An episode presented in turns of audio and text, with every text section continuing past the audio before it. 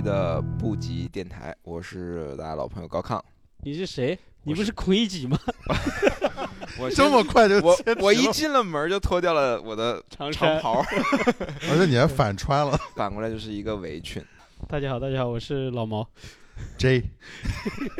对，大家好，我是刘震。那今天呢，我们又是给大家聊一聊一个我们自己的一个近期的一个生活感悟吧，聊一个真心局。我们不是蹭热点吗？同时蹭一下然后我们也自我审视、自我批评一下，对吧？嗯，可以。我觉得我们也某种程度上也算是孔乙己。上一期我们说我们是什么精英阶层，现在变成又变成孔乙己了。什么精英阶层？我们就是孔乙己。你去那山姆，你就以为你是 精英了。我我小时候学这个孔乙己跟这个课文的时候，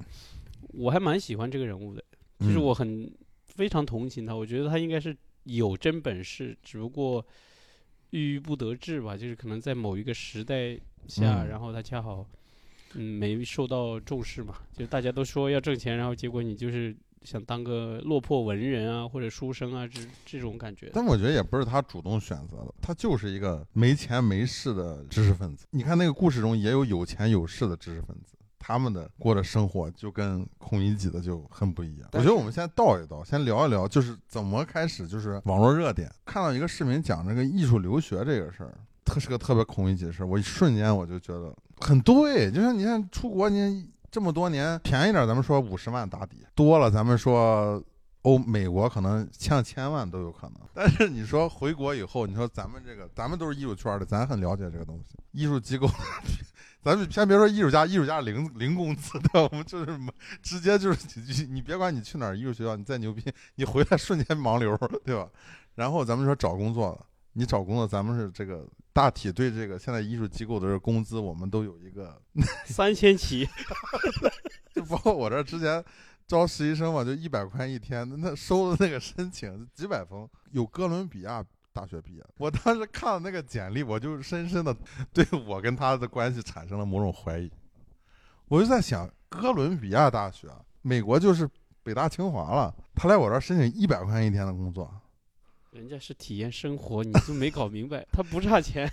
就是他想来你这体验到孔乙己，他不是真的孔乙己，是吧？对，这个事儿，我就觉得一瞬间，我就觉得，因为我我觉得，就即便是我们讲现在这些，就是说年轻人脱下长衫这个事儿嘛，就是其实就脱下你的这个包袱嘛。但我觉得很多情况下，这个包袱是社会给的，是家长给的。所以说，即便是有时候，比如说我可能出国留学花五百万，然后我回来挣个三千块钱，我也挺开心的。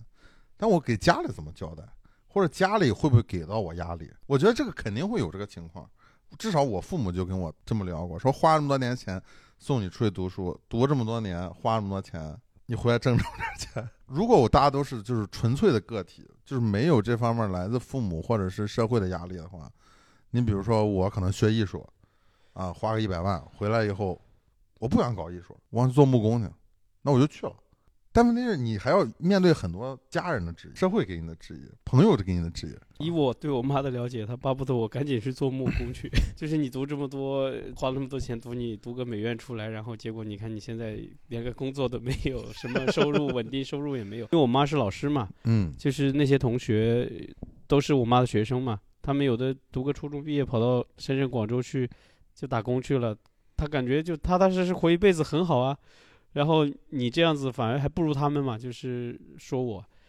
就反而还不如，原来我才是孔乙己，我操！就包括我觉得就是这个孔乙己脱下长衫这个事儿，就和之前有一个梗叫“小镇做题家”很相似。我觉得甚至就是那个东西的一个后续或者是一个二点零版本。小镇做题家讲就是这个人只会做题，我只会考试，然后我可能从小努力学习，然后到了这个考上一个大学以后，发现出来以后，你就真的只会做题，就干别的也都不太行。你可能没有相对的这个优越的这个家庭背景，是吧？你没有一些关系，咱们就说创业，你也没有启动资金，就很尴尬。但我觉得现在这次就是说，孔乙己脱下长衫来，就跟那个我觉得就很类似。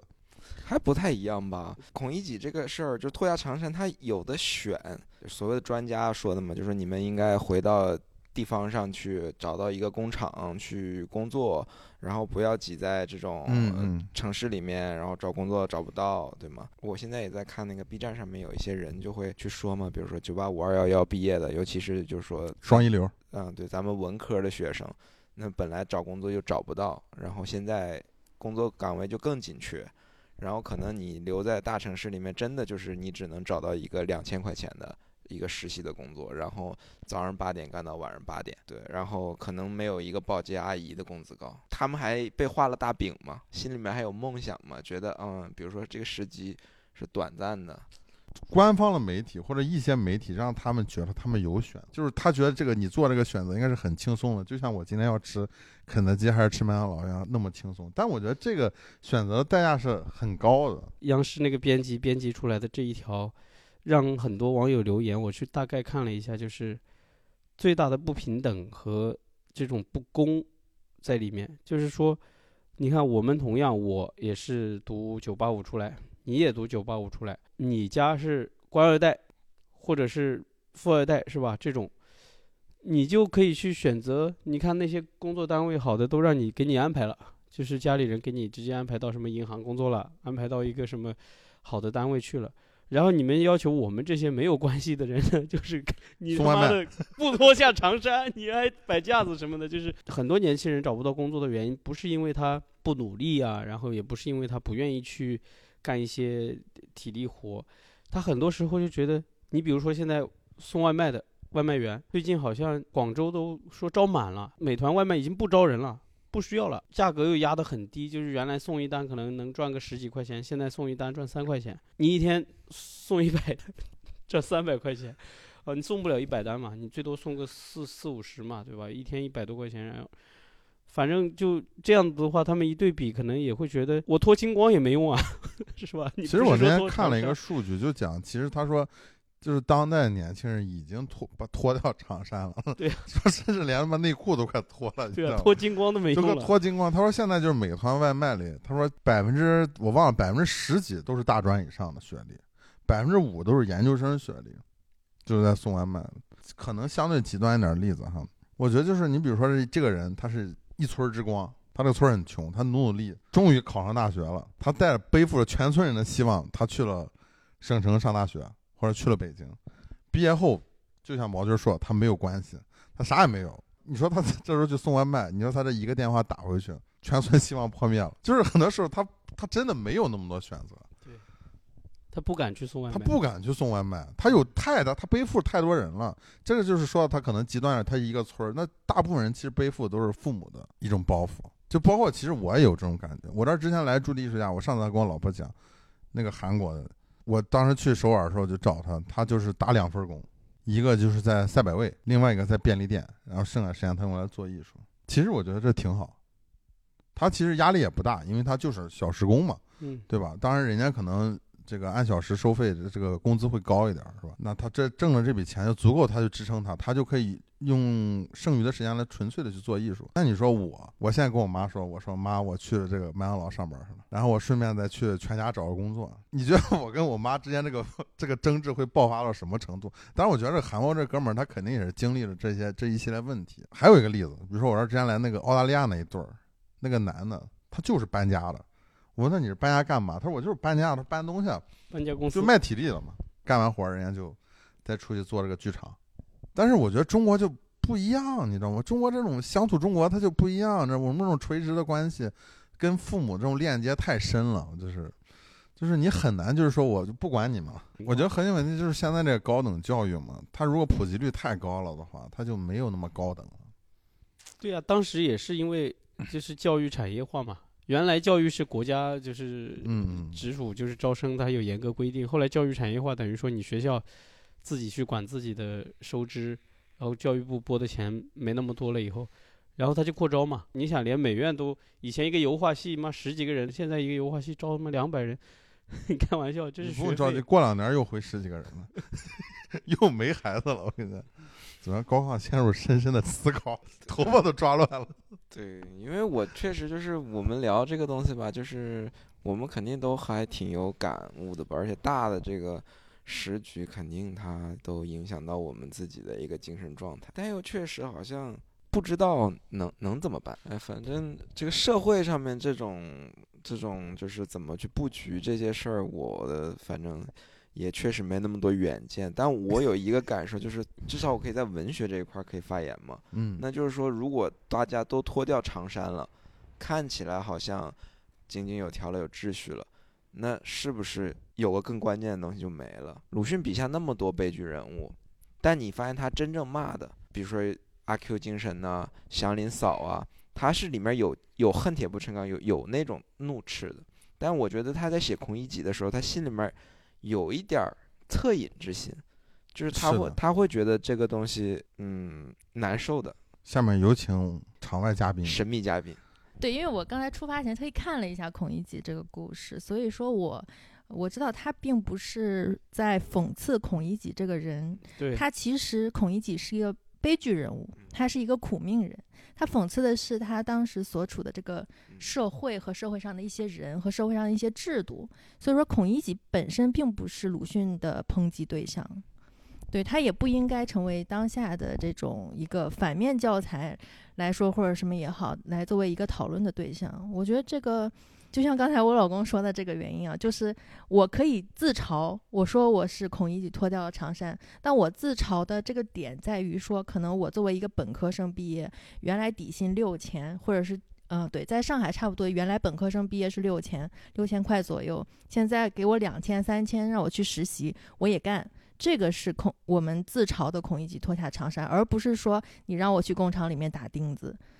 所以它是一个歪曲的观点，这个点是可能大家让让大家觉得比较介意的。我那天看那个视频，他讲鲁迅曾经他亲自讲的哈，自媒体也不一定百分之百。他说他最喜欢的一个人物就是孔乙己，因为他可能在那上面找到了一种影子。就是我是觉得他把他他也是个读书人带入进去。我是这么理解的，如果说我们自己从事艺术创作，我们其实很容易感受到一种感觉，就是真正被推上一个顶流的这些。嗯，所谓的艺术家或创作者，那他们可能是不见得说是他造诣是最高的。我觉得在那个时代也肯定有一样有类似的，比如说孔乙己虽然没有没有考上进士，嗯，没有得到一个呃有名望的一个地位，但是那些被选上的可能也确实存在一种，比如说他们身上有流量，或者说有一些机缘巧合或者获得的一种关注地位，那本身他们就更容易说。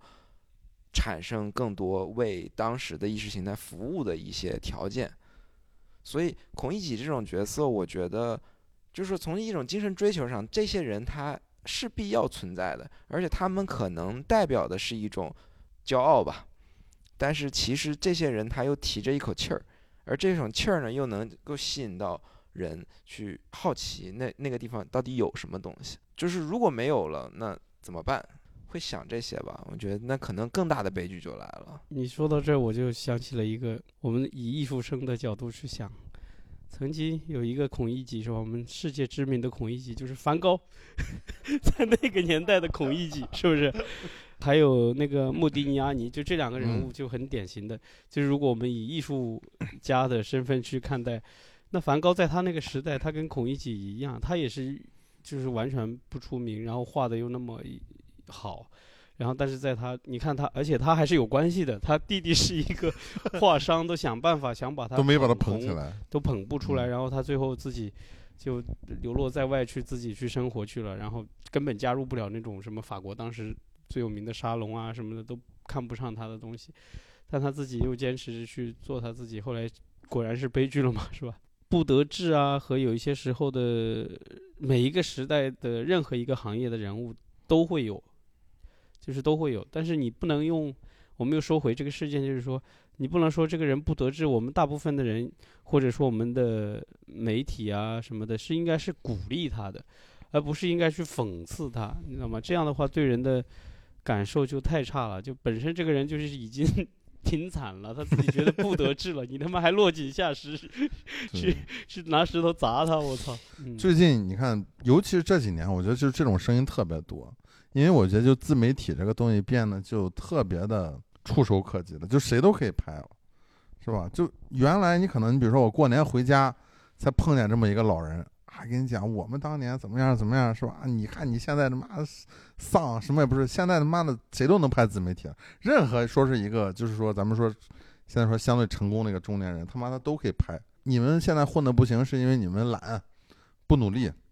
啊，之前那个董明珠还说这个什么，现在年轻人找不着工作，你就该先去厂里这个拧螺丝去。时代不一样了，你知道那个时代是有时代红利的，我们这个时代，你别说时代红利了，就是说，董明珠那个时代去厂里拧红拧螺丝是工人阶级，我操，那是对啊，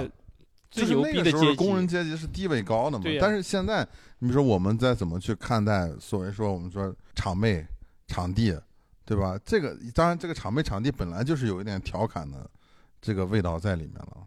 这个为什么集体焦虑也是这么来的呀？真的是，信息量爆棚，然后每个人都在教你怎么做人。对啊，说他的，他说他的，我靠。比如说像 B 站这种，就是还挺忙的。现在你可能每天看的都是不同的内容。前几天会讲的是九八五二幺的学生在这里说。啊，我干的工作多么多么低廉，我如何如何申请不上工作，然后接着可能隔一天就全部都是这种，就是你说这种场妹场地，然后给他们做访谈，然后比如说一个班的班长说，你看我们这一个流水线哦，县长他们叫流水线上，你看本来十个人一天刚领完工资辞了六个，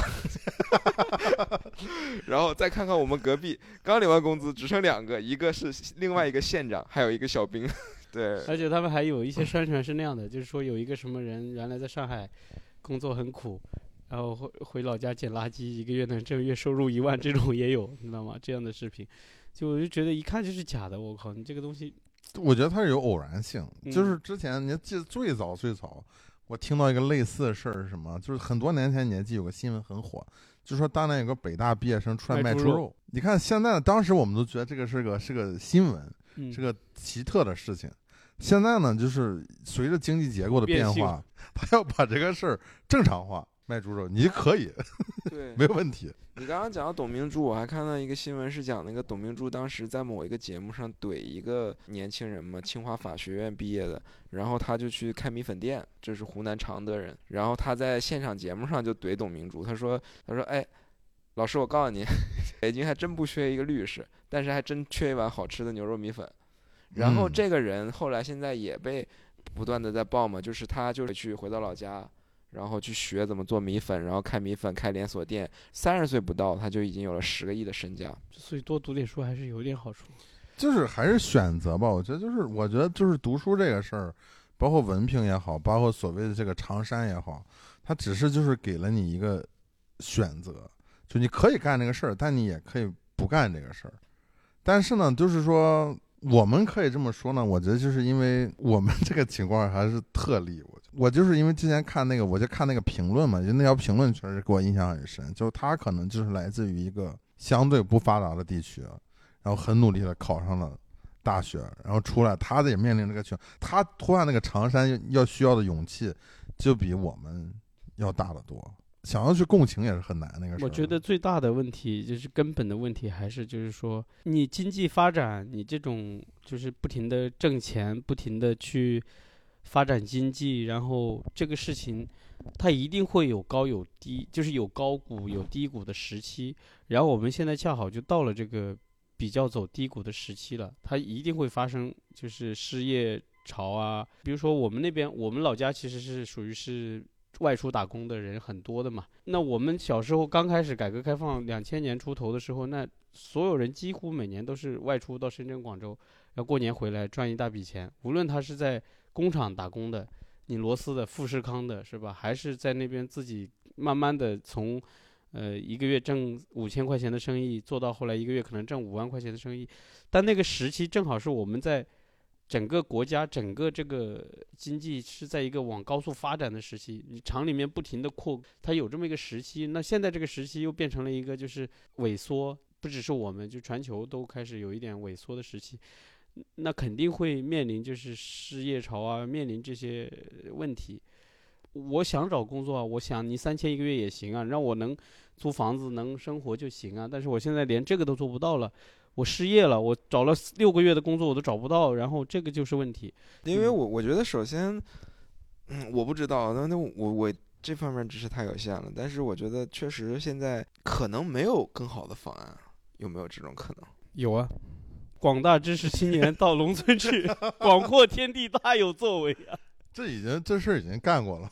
对，我觉得大学生村官嘛，村官还不那么好当。我有一段时间我还去想了解，我想去做这个事儿。就你这发型就不通不过。那我可以剃嘛，对吧？头发我可以剃，但是村官不是，村官平村官都是安排好的，也是关系户。村官肯定是安排好的，嗯，嗯，斗志昂扬的说，哦，我要浪漫的去你去那种比较偏的地方，去去什么地方？比如说这种就是中国跟什么这种哈萨克斯坦交界这种地方，你去那儿，你就是江浙沪这些村儿你去不了了，就是富裕的村儿你去不了。你说咱是穷的村儿，这也不好说，那边可能也嗯还是会有安排，因为它还涉及到一个外交的这个。对，我不应该这么严肃的回答你这个 玩笑，但是，但我觉得确实这个事儿太难了。这个我觉得就特别孔乙己，就是前期的孔乙己。哎，我都大学毕业了，对吧？而且我大学这么好，我高低不能干点什么，而且我还要为这个社会发光发热。我要去最糟糕的地方去点亮那里，对吧？我牺牲小我，完成大我。你还有这种想法，然后后来发现，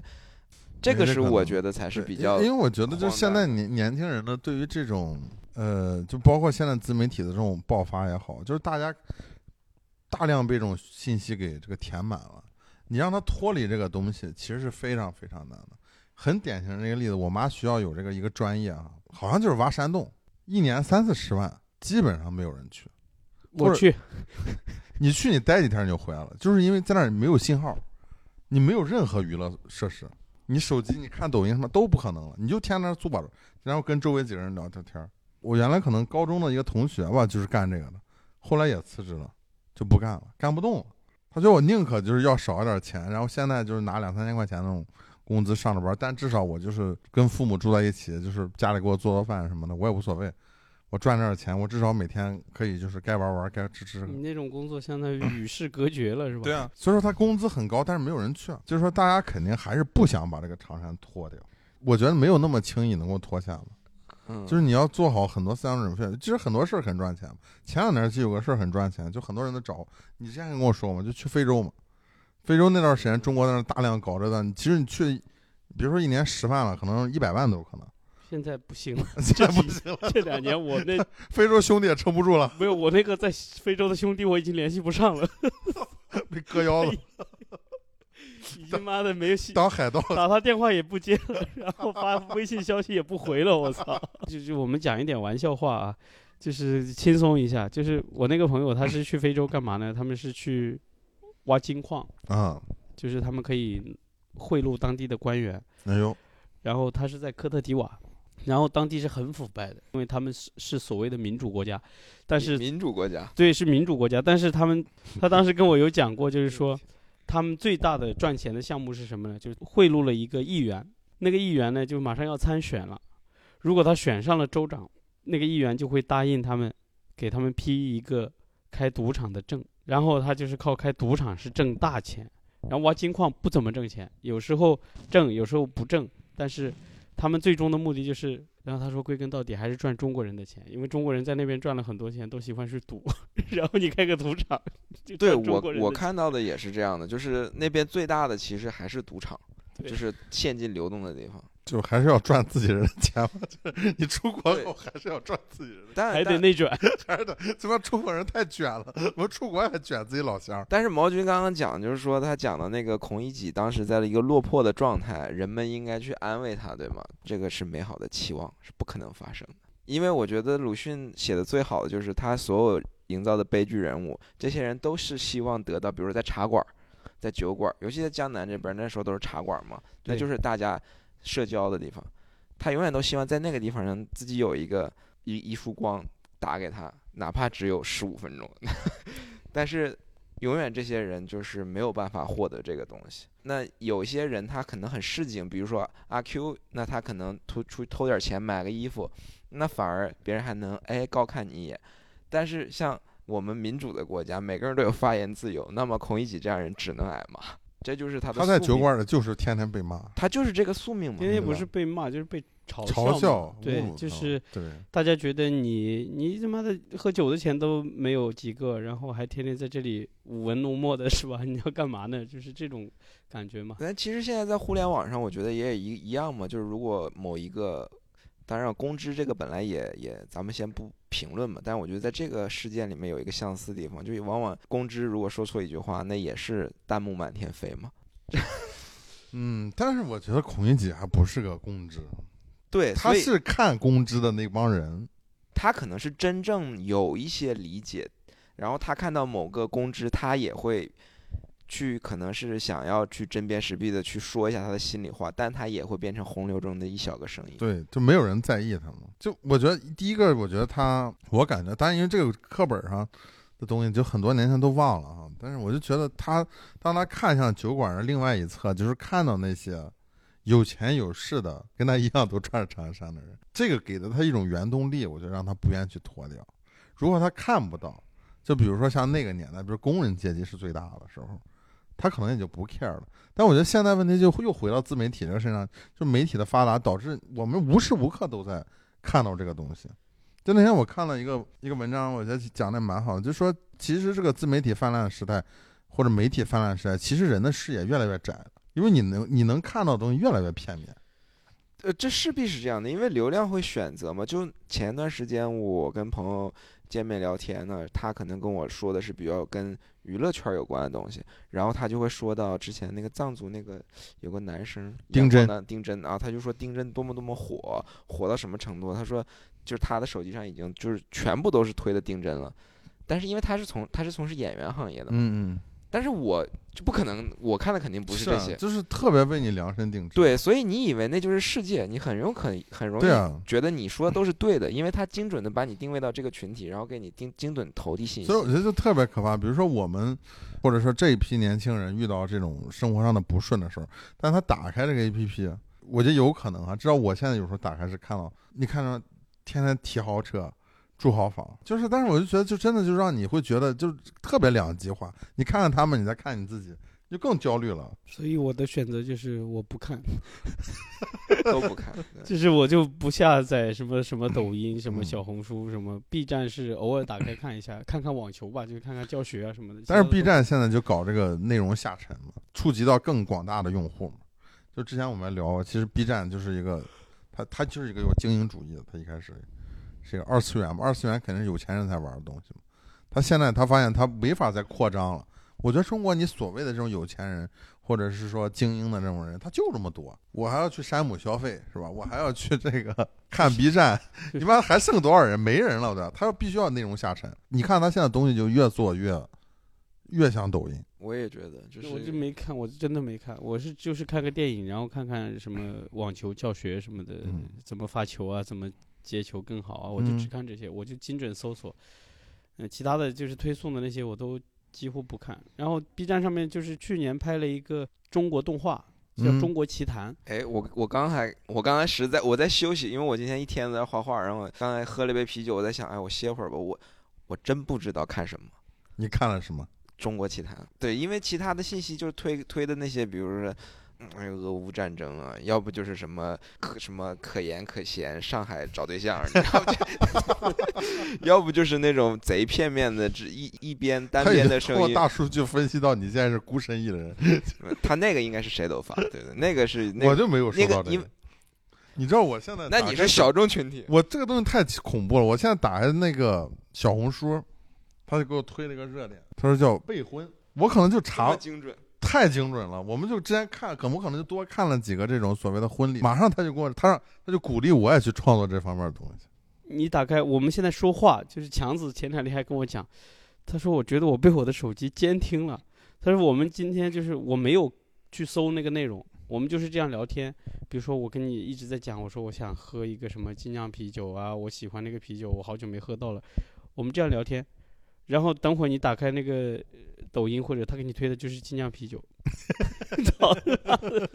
对 他说他已经被监听了，我操，嗯太所以牛逼了。我我就呃对，就是说嘛，就是声音嘛，声音变得越来越多嘛。但声音越来越多，那么肯定背后应该有一个大的系统要给它做做分类嘛。嗯，不然的话，就是什么也听不清。那一旦分类了之后呢，就把不同的人放到了不同的位置上面去之后，其实我是觉得声音越多，反而你能听到的声音就越少了。那肯定的。经常说出门我们来录个电台，我们四个人碰到一块儿，意见不同，我们还吵一架，是吧？喝点酒，我们还身份差异、性别差异的，我们还发发发发牢骚，说哎他妈的你怎么支持乌克兰，我怎么支持俄罗斯？但是你要在网上，一旦你暴露了你的一种倾向，你会发现你就是这个世界的神。你他妈全对，因为所有的网站都在给你推证据，对吧？对，就是我觉得这个大数据它会根据你的东西，根据你所看的这个东西，然后它会给你总结出来一个东西去验证你的观点。你知道然后你就觉得哇，你看吧，就是我有背后可以支撑我的东西，我为什么不相信我自己？嗯，然后你就发现我们几个人聚在一块儿吵架还是没有尽头。没有没有任何结因为我觉得就是这个社会，就大部分人都是处在一个中间层的，可能你过的生活也相对，你觉得你生活过得还不错，其实你也就就在一个中等偏上。但是我们现在看自媒体，它就非常两极化，要不就给我天天推荐这哥们儿他妈喜提豪车，是吧？你天天看一些他妈车评人，比如说我只是想买个车，是吧？我的预算十万块钱，但是你发现这帮车评人他妈日子过得这么好呢，天天他妈保时捷、兰博基尼提。对吧？然后你再往下看，就是那些特别人间疾苦的东西。你卖惨是能够也是博流量的东西，大家都愿意传播这种所谓一些负能量的东西，这这这个东西传播飞快。就中间那个比较模糊的东西没有了，但其实那才是大部分人的生活。但我们大部分人生活可能就比较的平庸，我没有创作那个欲望，说我不可能说每天就是，就是我买个十万块钱的车，我也没有欲望说我拍个视频是吧，给大家测评一下，说 评价一下，我没有这个欲望。这种东西你看不到。你现在网上你只能看到非常两极化的东西。根据你们刚才说的这个，我就想起那个《黑客帝国》来了，就是我们没吹，我们是不是？你看现在每一个人，我们是不是非一点的说法，就是我们其实是被大数据塑造的是每一个人，而不是就是等于说这些信息和数据塑造了每一个咱们。咱们其实不是真实存在的人，就是我是保持这种观点的人，就是我就是被那一波数据。呃，塑造了我，然后另外一波数据塑造了你，另外一波数据塑造了你，对吧？就是，但是现在网上就很多这种打鸡血。我最近看了一个视频，就是现在外网上很火的一个人，这个人叫 Andrew Tate，西方现在这个男权开始抬头了，你知道吗？叫叫 Sigma Man，叫叫，就是说这个男的什么都不 care，我只想赚钱，女人什么都是对我来说都不重要。这不这不就被逮了吗？他当然他不逮不是因为这个事儿，因为他他就每天在炫他自己的豪车豪房嘛。当然这都是他做那种叫金字塔骗局骗来的。但是他很多观点就是他说就是说世界是一个 matrix。这个世界是个黑客帝国，你们都是你要打破这个东西，他是打破，但是你发现他妈他是犯罪，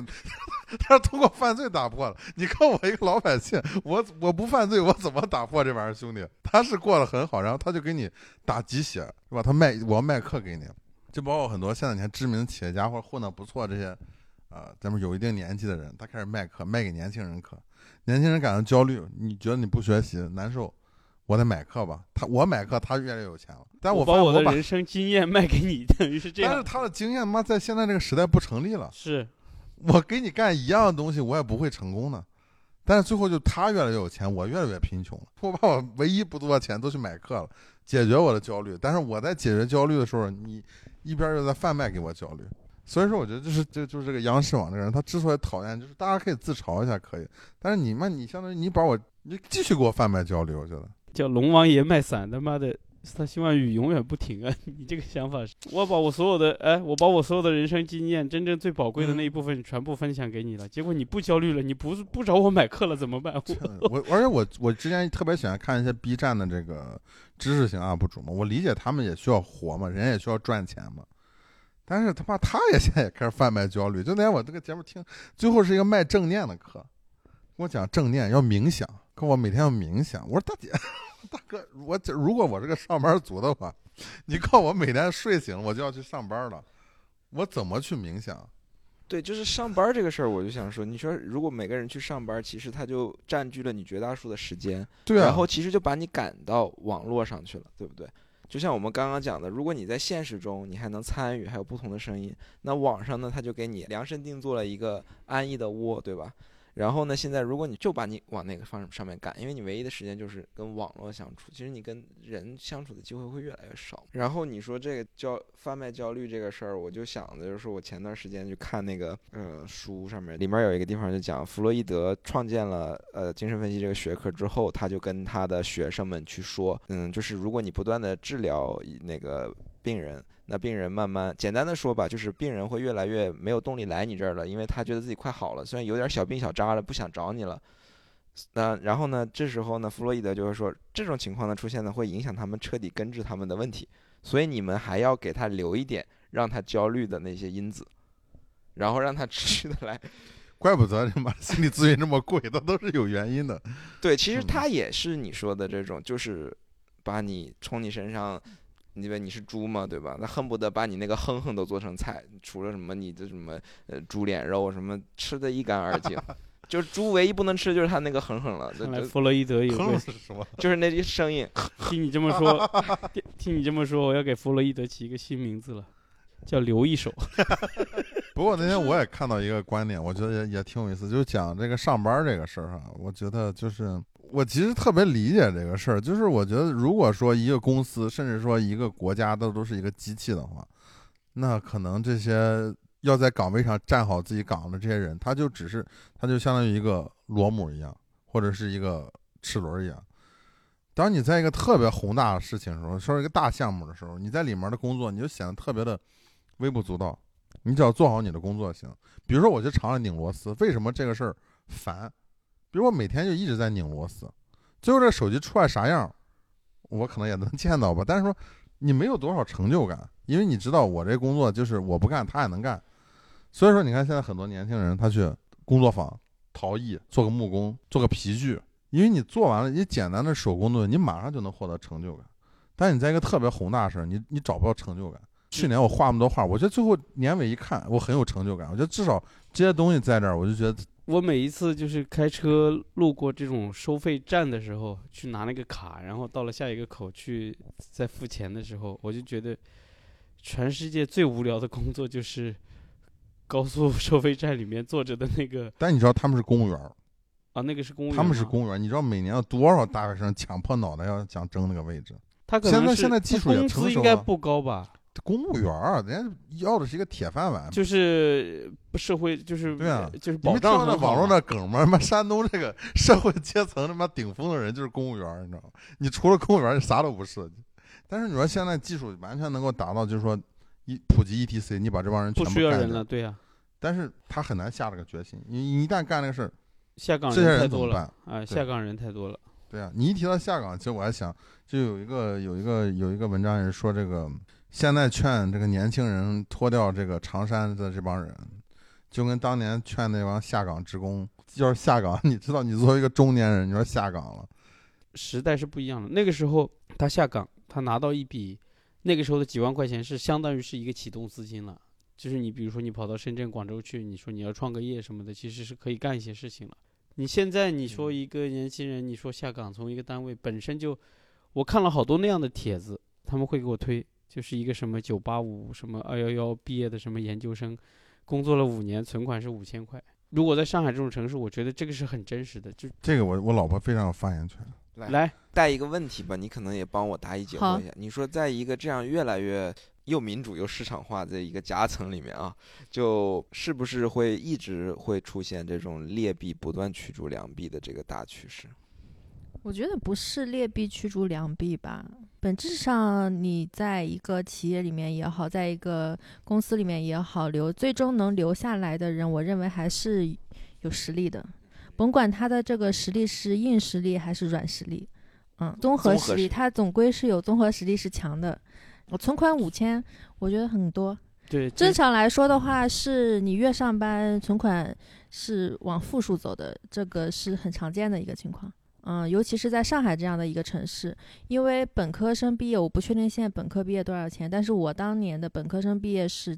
底薪六千，然后研究生的话，不管你是哪里回来，基本上是八千左右。然后你要知道这个城市的消费水平是什么样的，对对，房租嘛，如果你在一个比较好的地段，那就是三千左右，会合租合租房子。对，嗯如果你要去搞一些很稍微好一点的住的地方，我们说可能这个楼新一点或者怎么样，房子大一点的，这个四五千也是很正常的一个水平嘛。我们都不说陆家嘴这种比较大的地方，那你的房租支出就已经在你的工资的三分之一了，然后再加上你的一些日常开销，这个社会这个上海这个城市的诱惑是很大的。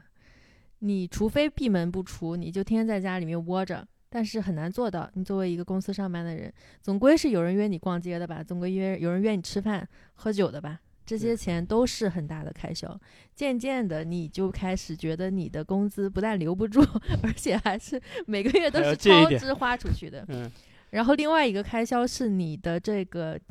精神的慰藉。嗯，拿到公司的第一时间，你想的一定是我买一些什么东西来安慰我这上一个月去受伤的这样的一个灵魂。嗯、我觉得因为我周围基本上都是这样的人，比如说我上班的时候，因为我觉得精神压力太大了，但赚的嘛不是那么多，但也还还可以，所以我想的第一件事情，发拿了工资第一件事情就是买一些奢侈品 来安慰我的灵魂。因为这个是必须的，如果你不靠这个东西的话，你在上海是很难支撑下去的。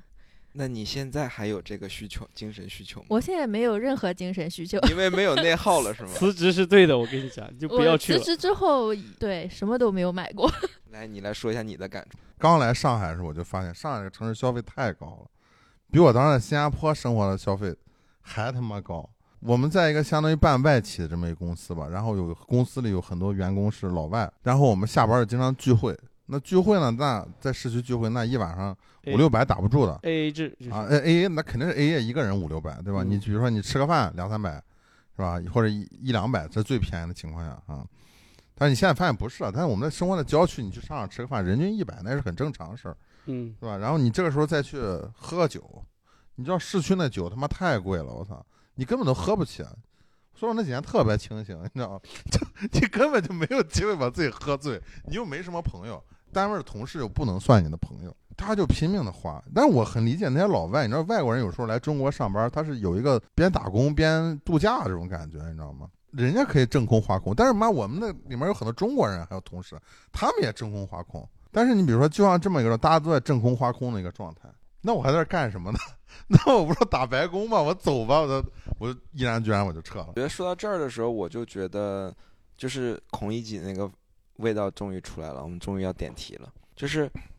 你有没有觉得你可能谁才是真正的孔乙己？就是正空花空还 hold 在那儿的那些人吗？因为这个是这个场景很很常见，其实不仅是在艺术圈儿，你比如说你看到一个人很好的学校回来，然后拿五六千工资，说实话五六千在咱们艺术圈儿那都算不错了，是不是？那高那都算。高了，对吧？高的。我一个朋友在时尚界工作，你知道时尚界工资也是极低的，他跟艺术圈可以有过之而无不及，因为他同样的就是这个市场的这个缺口很小，但每年涌进来这个人才很多，就导致了这个比例就不对了，所以说就是工资压榨很低。但是我当时在那么一个广告公司吧里面工作的时候。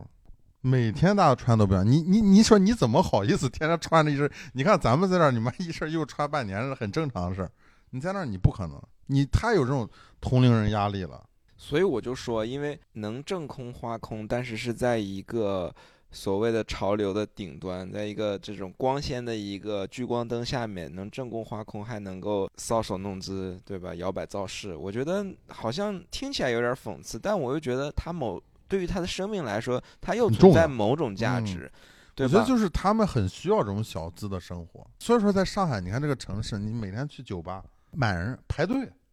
对吧？很正常，单价一百多的这种鸡尾酒这种店，门口排队排到凌晨三点多。我们长沙现在也这样。你查查，我回去，我回老家，我那些朋友们给我每次掏烟给我发都是，我已经见不到芙蓉王了，我一见都是，要不就中华，要不就和天下，我靠，一百块钱一包，我一问工资四千一个月，我说你他妈怎么抽得起这个和天下呀？真的脱掉长袍了就可以做得到。比如说，你像比如说你说长沙，嗯一个人家如果在长沙有个房子，他如果不用交房租，嗯，对吧？然后呢，家里有房子，住得也近，然后有的时候可能吃也花不了多少钱，然后他又是这个稳定单位，年终给点年年终奖，然后老板发点烟，和天下不就来了？我们这个风向怎么变了？感觉好像我们在劝大家脱了。我，但我是觉得，就是如果你觉得掂量掂量自己，你觉得你真的这个，就上期我们跟老丁聊，就你如果欲望没那么强的话，其实你可以脱掉。就是你裸奔的，时候 你确实你才能感受到风的温度。不是，如果是真的让去比的话，我是觉得。能撑得住就撑嘛，撑不住那肯定。我觉得就是人能生下来能活着，他应该是有办法的。嗯，但如果你是被一个大的集体意志的这种评判机制在控制着，那可能你会经常会把自己逼死，因为你感觉我下不来台。那放自己一马。对，就像你现在说，你你老在提说是类似于什么我们现在看到的自媒体啊，什么互联网这种东西太多，信息量太大。其实这个信息量太大的原因就是，呃，造成我们焦虑的原因，就是因为这个欲望太大了，比的太多了，就是你可比较的。以前我们没有互联网的时期，或者我们小时候，我们顶多跟身边的几个人。是吧？一个班的同学，我们比一比，也就四十来个人。然后呢，我今天我成绩上去一点，我就到第几名了。然后明天我下来一点，我比的就是这这点人。然后像我们学渣，就是连这个我们都不比了。这就这就是为什么当年我过这么开心。然后完了，现在你看，你可比的人就不是不是我们身边这几个人了。然后你就跟整个互联网在比，我操，你怎么比啊？当然，我觉得我们也，我们作为一个特殊的这种职业的这种个体，也不能就是说。是这种真正的脱掉长衫的这种，我们不能脱，我们已经，我们系腰上，我们就 我们 我们就得长袍加身，反穿反穿，对，变成围裙，对，我不知道，就像毛军说刚刚说那个点，我到现在我还记得，就是嗯，当一个这样一个群体被落魄的时候，就算外界不鼓励你。你自己也得刚在那儿，因为就是不是你你一个大的大的一个躯体啊，它如果脊椎被抽掉了，它还能蠕动，嗯，而且他脑子可能也很好使，比如说霍金，就是 就是你不该你就不该叫高亢，你就该叫高刚 你的艺名以后就叫高刚。但我觉得就是说，你确实，我我也同意。其实这个观点就是，你你能够撑得住呢，你就撑一撑。体验这个东西呢，它不进皆同，有可能你这一秒钟的经验呢，你在下一秒钟呢，有可能就会改变。但是呢，我也觉得，就如果你真的精神上和肉体上都承受不住呢，那你可能就放自己一马。因为我觉得人每个人的这种意志力是不一样的，即便是你意志力弱，比如说像我们这种的意志力比较弱，不参与到主流的这种社会当中去，你也可以得过且过，是吧？你也可以在自己的这个小天地里，这个获得某种快乐。我接着高亢这个话说，就是说，咱们今天这个世界变成现在如今这个样子，我觉得是那些刚着的人让他导致今天这个世界成为这样的。嗯，就我们就打个比方说，我们的苹果手机。就是乔布斯，当年他肯定是一个很刚的人，就是就是从设计上，他一定要做他第一个 乔钢丝，就是他第一个那个苹果手机，他为什么要花那么多时间去研发？包括他要把它做成一个那样的造型，达不到满意我就不发布，就是我不能将就着来。嗯嗯，就是今天呢，我们人人都是一个这种平面的手机，智能手机在用，我是觉得。这些刚着的人在改变时代，就是孔乙己他改变了这个时代，改变了一个时代。孔乙己改没改变时代不知道，但是可能就会有鲁迅改变了时代。对，就是鲁迅。鲁迅肯定也是一个很刚的人。他可能曾经是，我觉得他有可能曾经是孔乙己，在某个阶段上，他突然得到了我们刚刚讲综合素质的全面提高。对，就是被资本 选中了，他就 biu 就一下就升华了、进化了。但如果他只是刚在那儿。我觉得还真不好说嘞。嗯，不好说，因为我之前看过他们讲那个生理问题啊，就是在讲这个，他在分析一些有就是很成功的人，因为很成功的人，你看他们总说一个事儿，他说我每天睡四个小时就行。你看那个 Jeff Bezos，就是亚马逊的创始人，包括伊朗马斯，他们都说我每天只睡四个小时就行。王健林也是这么说。王健林也这么说，对吧？但是有些人确实是可以的，就他生理上他确实行。嗯。但你说要像谷爱凌这种人，就要睡十个小时。就每个人不一样，你不能说你，你说咱就说身体上，确实你身体上不允许。你说我不行，我要和他一样成功，我也每天只睡四个小时，就刚死了，就刚死了。因为我这，很有可能，因为我之前看一个，就是也是 B 站上一个健身 UP 主，他在分析就是很多这个健身的人嘛，那个他就说那个巨石强森，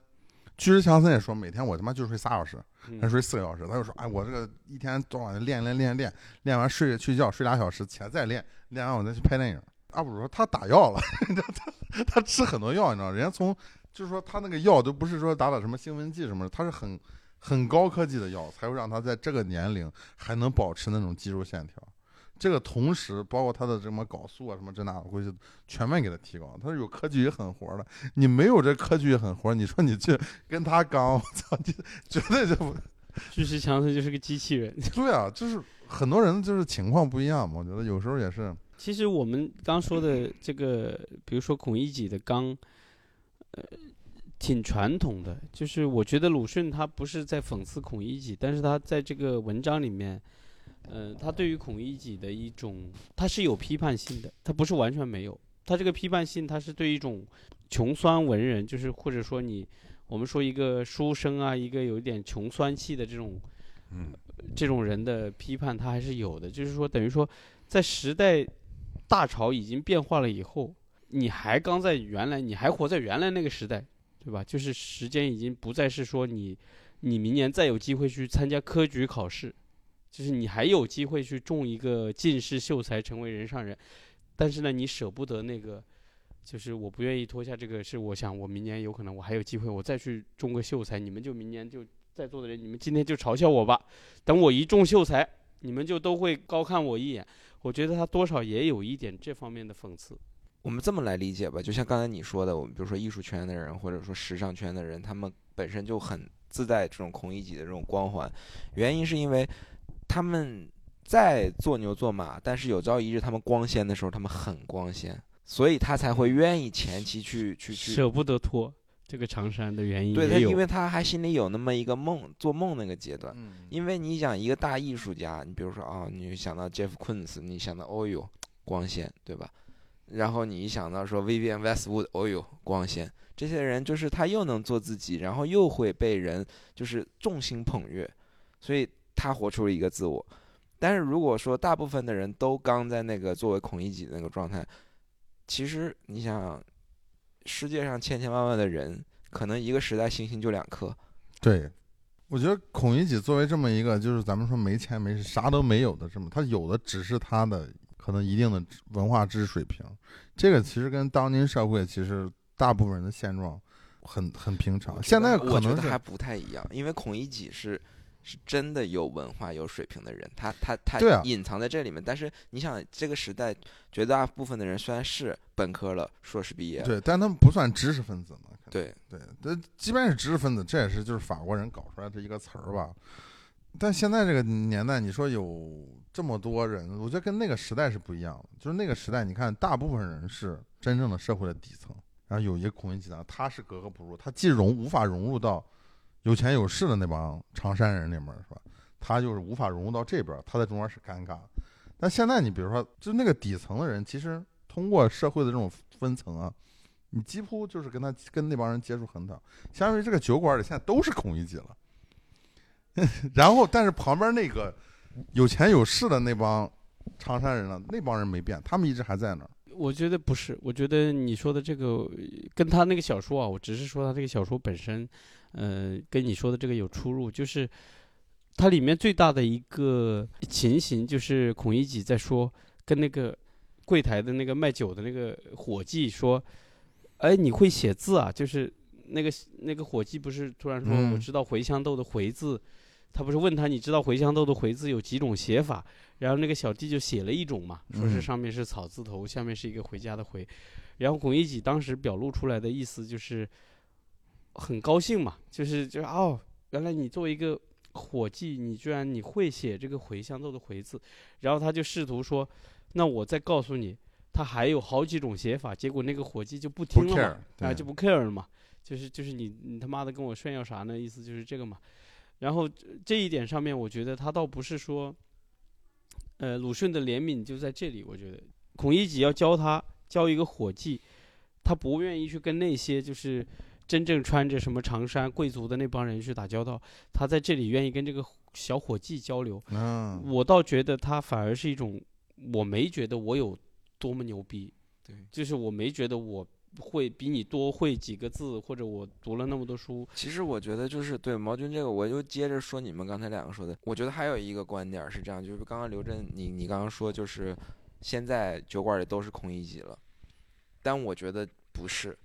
就是还是在酒馆里，还是孔乙己还是少数。因为就比如说茴香豆的这个茴字，可能那时候的这个酒保他会写个茴字，孔乙己很高兴。但是现在这件事儿可能变成了那个孔乙己看到酒保说：“哎，你写这个汉字的时候，你的笔画顺序是对的。你有你有没有觉得进阶了，对？因为这件事儿是非常难得的。我们现在写字，我觉得十个人里面九个人是不会按照字的那种写法。比如说我们写就是有那种口在外围的，里面有个字儿的，我们大部分人可能会先写外面。但这跟中国的一个国学非常相反，因为你先要把里面做清楚，才能做外面。这是里面有很很深的一种就是就是思考在里面，但我们没有人在意这个事儿，所以这个就可能在那个时代就是这个写茴香豆的茴字的这个小酒保，所以我觉得之所以就是鲁迅的作品，就算去掉一些政治上的对他的这种推的需要的那个时代，我觉得他还是好的，因为他可以跳出时间，他还是不停的在关照那个东西，只是他给了那个时代一个具体一个场景。而且我觉得鲁迅他本身，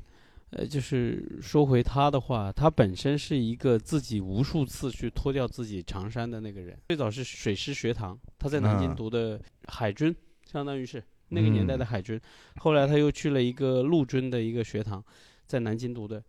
然后他读的是他会骑马，骑得非常好。然后完了他又后来日本派去留学，在日本读书，他学的是医，他是属于是解剖医生什么的西医。然后他也做得非常好，然后他又会嗯做海报啊什么平面设计，平面设计，对他就是中国平面设计的祖师爷。对，太强了。然后他还引进了那个，他自己这么卷，对，他还引他还引进了一个什么东西来着？日本的一个把那个篆刻，把中国的篆刻用到平面设计里面，好像也是他是第一个嗯，字体设计，字体设计。我猜了，猜了然后完了翻译大家，嗯。然后他又是个翻译大家，他日文也很好，然后俄语好像也很好，就他去翻译很多的小说，然后所以他其实他无数次的，他最后决定要成为文学家，是因为他觉得学医好像他当时理想抱负很大嘛，就是我就学医救不了中国嘛中国人嘛，对吧？嗯我要救中国人嘛，然后他后来才决定我把所有的这个长衫脱掉，我去做文学家嘛，嗯，做那你说小说，如果要是我们把花在上网的这个时间，因为鲁迅那时候没有网上嘛，嗯，把花在上网这个时间，我们用来提升自己，我们能不能成为鲁迅？太悲壮了这个话题，可能我们再讨论下去也没有什么结果吧。嗯，对，对，要不要当孔乙己？我觉得孔乙己是要有的，但是苦、是苦也苦了他自己了。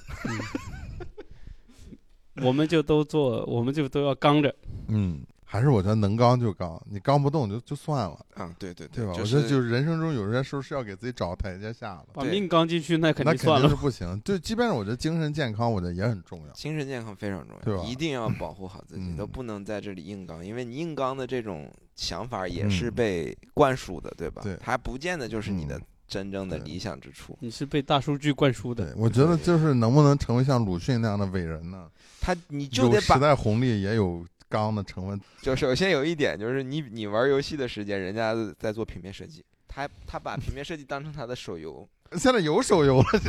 对然后他那个看那种那个言情小说的时间，他用来学一门外语，因为也很有趣。所以我现在诱惑太多即时奖励，你玩个游戏，你一秒钟你就能获得满足感。我现在还是想现在玩的游戏，一分钟做完这个任务啊，爽，你就接着玩了，对吧？你像那种长期的，那那那都是很牛逼的，我每个人都应该有，我觉得这种长期的满足。那这样吧，我来总结语：好，你做不了鲁迅，那你就听一听周迅。啊 我以为你说这什么意思？周 周迅怎么了？周迅唱歌挺好听的，周迅唱歌挺好听的。什么歌？推荐一个。周迅，呃，他翻唱过一首窦唯的歌，哦结尾又要放歌了，叫《窗外》。然后我们那我们这期电台就放这首歌，好吧？但愿你看向窗外时，不要看见另一个孔乙己，